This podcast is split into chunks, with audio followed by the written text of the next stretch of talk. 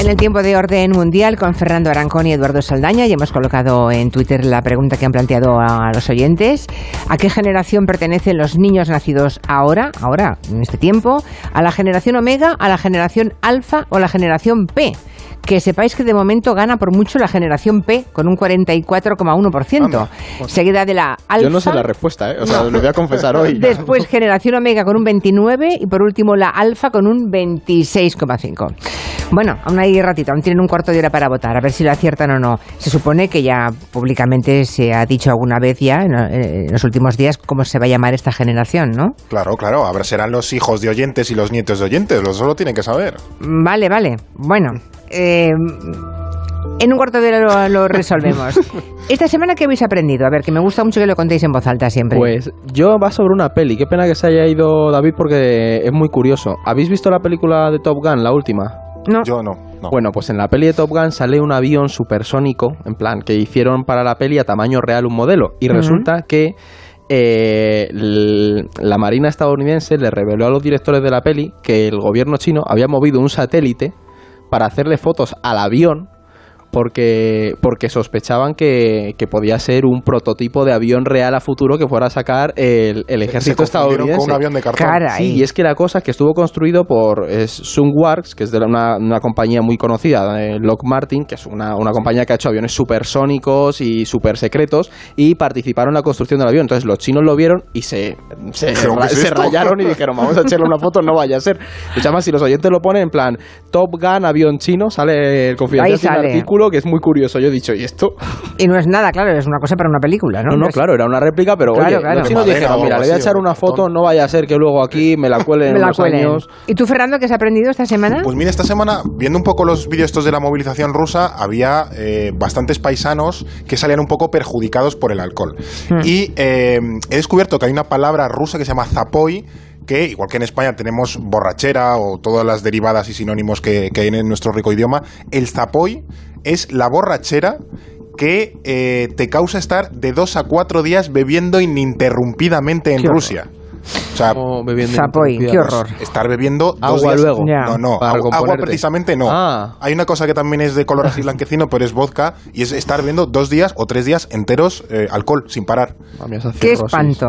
Y claro, luego te pillas una, luego la resaca esa, claro, tendrán otra palabra que ya no sé cuál es, pero tiene que ser bastante. No sé si hay datos de la cirrosis o del cáncer provocado. A nivel de, esperanza de, vida tienen problemas enormes, a nivel de alcoholismo es, es, un impacto. Tremendo, tremendo. Yo creo que tenemos un mapa en EO, si no estoy recordando mal, sobre la cirrosis hepática. Yo creo que ah. tenemos algo así. Luego lo voy a bichar y, este se lo pasamos a. Vale, pues venga, sí, está bien que lo sepamos, ya que ha surgido el tema así al bies, pero está bien que lo resolvamos. Pregunta de los oyentes. Empezamos con esta, escuchad. Eh, quería preguntarles a los del orden mundial un poquito sobre las protestas en Irán. He visto mucho, sobre todo en mis redes sociales, muchos vídeos de estas protestas durante las últimas semanas. Eh, me gustaría saber un poco cómo van y cómo están evolucionando. Ay, las protestas de esas auténticas valientes que son las mujeres iraníes, también es verdad que se, han sumado, empezaron ellas, las mujeres, ahora también hay jóvenes y puede que gente no tan joven, ¿no? Pero es estremecedor pensar que eh, esas chicas están jugando literalmente la vida, defendiendo derechos elementales. Y ya van decenas de muertos en estas protestas, o sea, muchos oyentes lo habrán visto en las noticias, ¿no? Que ha habido protestas en Irán bastante fuertes. Bueno, pues, ¿qué ha pasado? Porque al final, bueno, murió una, una, una joven, Masha Amini, cuando estaba estaba bajo la custodia de la policía de la moral iraní. Eh, entonces, desde ahí se Ojo a esto, ¿eh? Tienen policía moral. para que se hagan una idea. ¿eh? Efectivamente. Entonces, bueno, son las protestas en Irán más importantes del año 2019 y al ritmo que van, van a ser las protestas más importantes de probablemente la revolución islámica del año 79. Eh, la clave para entender el porqué de las protestas está, por un lado, en la represión de la propia policía de la moral iraní y luego también en una crisis económica que vive Irán desde que nosotros, los occidentales, les impusimos sanciones por, por salirse del acuerdo, eh, bueno, por no cumplir el acuerdo nuclear de, de 2015, que había fue culpa de Estados Unidos. Pero bueno, entonces la pandemia el estancamiento de las negociaciones en este acuerdo, pues ha provocado más crisis económica y eso al final, pues lleva a la gente a protestar en la calle. Y luego también está una mayor represión del régimen iraní, especialmente con el, con el actual presidente, que es un, un perfil bastante conservador, que se llama Ebrahim Raisi. Entonces, desde 2021, el presidente ha endurecido eh, leyes como, por ejemplo, la obligación de llevar el hijab y eso nos lleva a la situación actual, que es que las iraníes han llegado a su límite y precisamente se han alzado en las y calles. aquí, Julia, hay una cosa que Sí. yo creo que conviene también hacer un poco de hincapié. Eh, la cuestión del hijab se ha convertido en un símbolo, pero luego hay un trasfondo muy grande, social, político, en, en estas protestas en Irán. Y además hay un elemento y es que Jamenei, el ayatolá, está en las últimas, se sospecha que está enfermo. Entonces, eh, eh, ese símbolo de, del quitarse el hijab, que ya hemos visto en otras protestas, aquí, Mm. por ejemplo, ya no lo están tirando al suelo, lo están quemando porque están enmendando todo el régimen. Claro. Entonces, por eso son tan, tan importantes estas protestas, porque socialmente está habiendo mucha movilización y van directamente contra el régimen en un momento muy delicado para el régimen. De todos modos han cortado las redes, de modo que Sí, sí, sí, tienen claro. dificultades para comunicarse y se entre espera ellos. que ¿no? vaya más la represión. ¿eh? Ya, ya, la represión está... Claro, es que Cuando no hay hablamos de, internet y de no hay muchas ojos muertes. La última, en las de 2019, cortaron internet, fue bestial la represión que hubo y el tema es que en estas se, se plantea que podemos encontrarnos en un escenario muy parecido. Veremos cómo acaba, ¿no? Sí, Porque mm, cuanto más eco nos sacamos en Occidente, mejor, ¿no?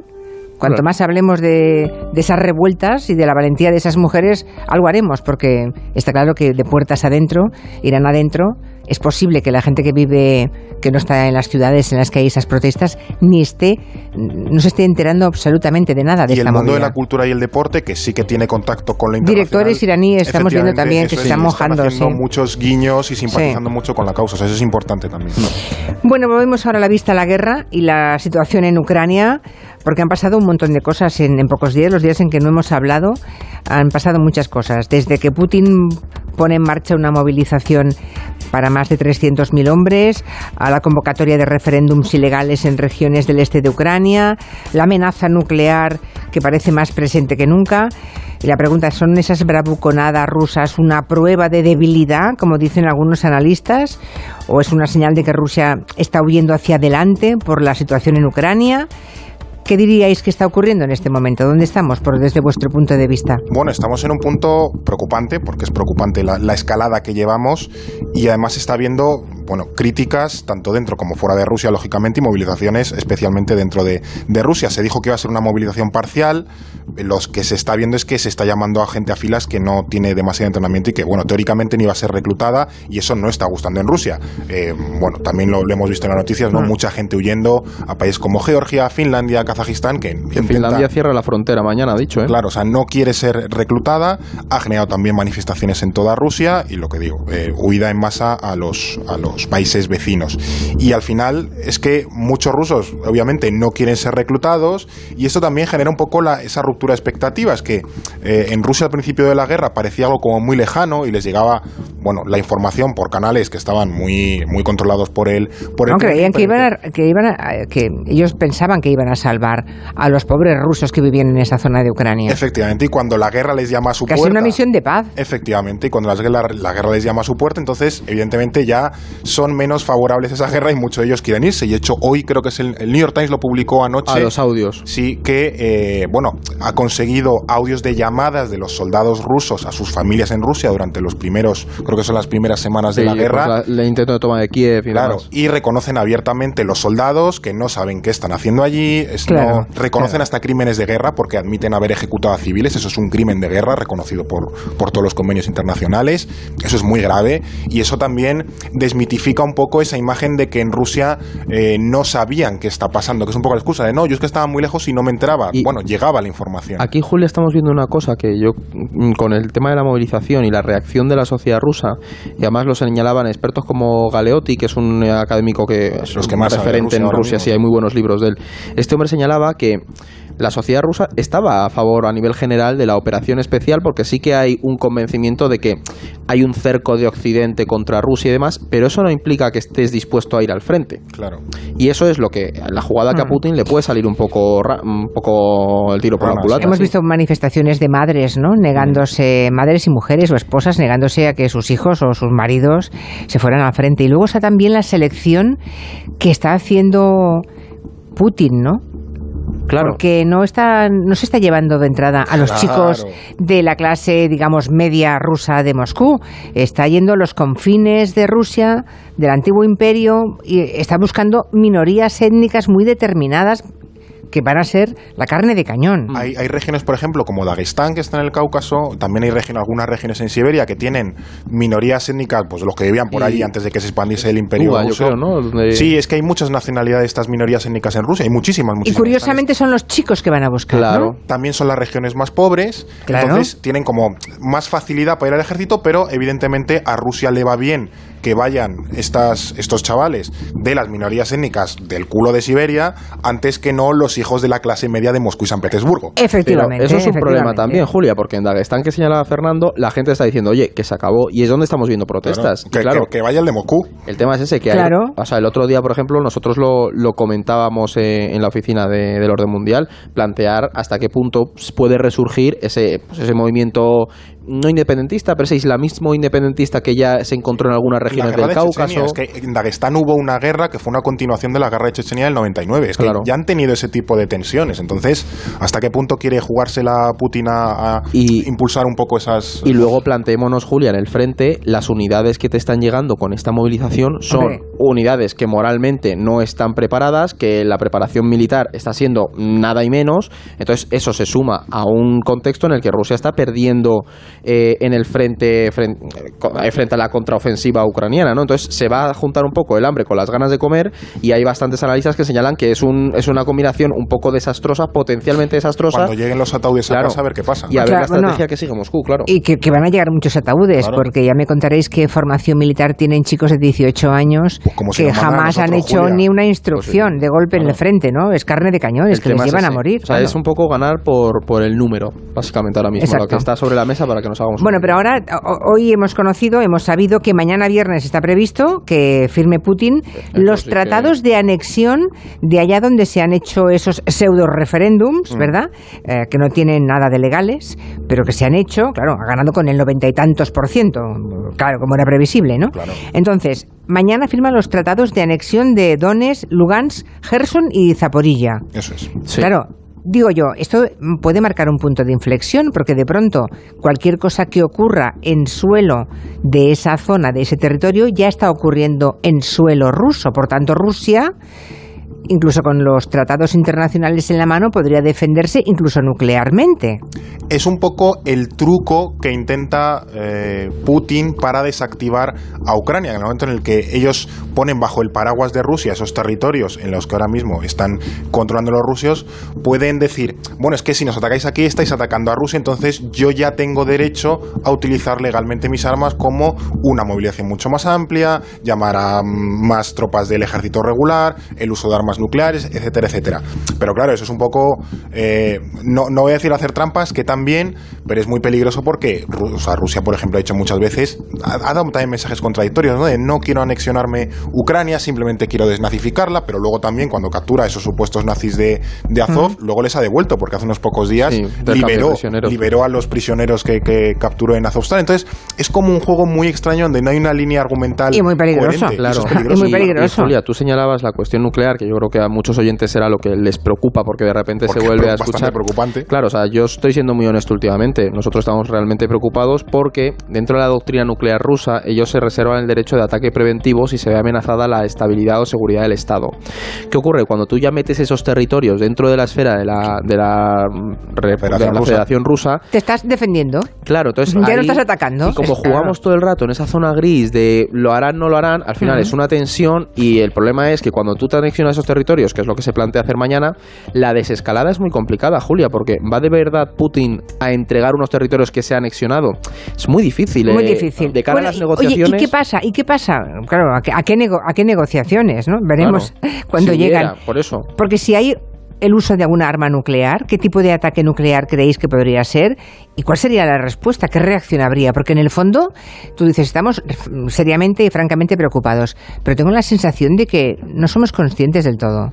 Bueno, en un escenario nuclear depende principalmente lo que puede ocurrir del tipo de arma y cómo se usa. Hay varios escenarios, ya digo, estos son conjeturas, porque después de Hiroshima y Nagasaki nadie ha traspasado esa línea, entonces no hay una especie de manual de qué hacer cuando alguien tira una bomba nuclear, porque se hizo una vez y, y se acabó toda la guerra. Entonces, eh, ahora mismo no hay ningún tipo de, de referencia. De hecho, si llega a ocurrir, ahí nosotros generaremos, el, mundo de 2022 tendrá que generar, por así decirlo, ese manual de, qué hacer.